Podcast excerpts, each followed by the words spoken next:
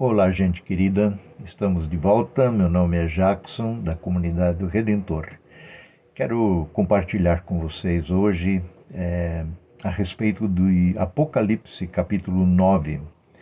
Se você leu, já leu o texto, se não ainda eu recomendo, é, é um texto difícil. Ele fala da, da, da quinta trombeta e da sexta trombeta que são tocados pelos anjos e trazem a partir desse momento calamidade sobre a terra. É, no primeiro caso, é, o abismo é aberto, no verso 2 e seguintes, e sobe uma fumaça como de uma gigantesca fornalha. O sol chega a se escurecer, o céu se escurece com essa fumaça que sai do abismo. Lembrando que abismo aqui, inclusive, está em letra maiúscula, uma referência ao local destinado àqueles que, que são inimigos de Deus, é, os próprios demônios e tudo mais. E esta fumaça, então, vira, por assim dizer, é, é, é, ela é constituída de gafanhotos, gafanhotos ferozes, que normalmente devoram tudo, mas neste caso, é, eles conforme o verso 4, eles receberam a ordem para não causar dano nem à relva da terra, nem a qualquer planta ou até mesmo qualquer árvore. O foco destes gafanhotos, que têm um ferrão tipo escorpião, com uma dor tremenda, terrível, o foco deles é que ataquem apenas aqueles que não tinham o selo de Deus na testa ou seja, é uma referência aos que estão perdidos, seguem no caminho da perdição. É, os salvos, os que foram selados pelo Espírito Santo de Deus, não seriam tocados por essa maldade, esta calamidade. E eles não foram lançados sobre este, este povo não selado pela graça de Deus, para matá-los, mas para atormentá-los. Uma tormenta terrível, causar-lhes tormenta durante cinco meses, diz o verso 5. E esta tormenta chega a tal ponto que no verso 6 nos é dito que naqueles dias as pessoas vão procurar a morte, mas não a encontrarão. Desejarão morrer, mas a morte fugirá deles. Por outro lado, no sexto, na sexta trombeta a ser tocada, é, anjos são enviados e os quatro anjos, é, conforme o verso 15, que estavam preparados para aquela hora, dia, mês e ano, foram soltos para matar um terço da humanidade.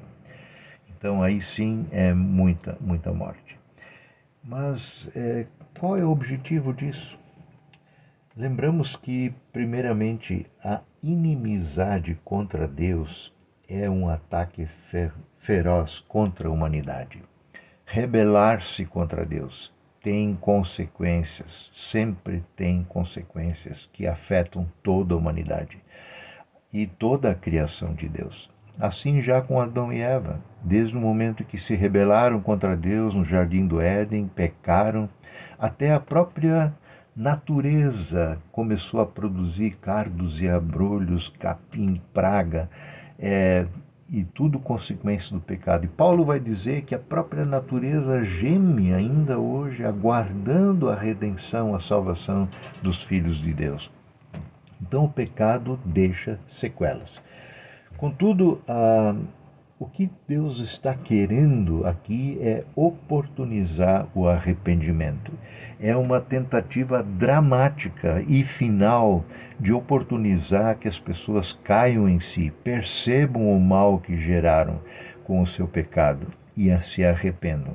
Até porque o arrependimento é o único meio de chegarmos à salvação, de sermos salvos dos terrores é, do pecado.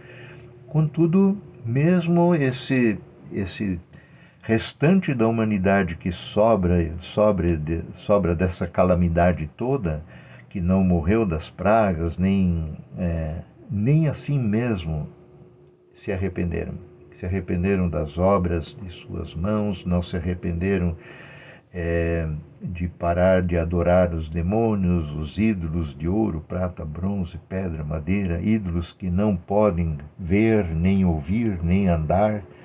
Também não se arrependeram dos seus assassinatos, das suas feitiçarias, da sua imoralidade sexual e dos seus roubos. Não se arrependeram. Então, gente, nós ainda estamos no tempo da graça nós ainda temos a oportunidade de anunciar o Evangelho. Evangelho da salvação, Evangelho que transforma a vida, Evangelho da paz e da esperança. Que sejamos ousados, é, sejamos proativos na, na medida que queremos falar e testemunhar das maravilhas que Deus já fez em nossas vidas, para que as pessoas tenham a oportunidade de se arrepender ainda hoje e crer em Cristo como único e suficiente Senhor e Salvador. Que Deus ainda abençoe o seu dia.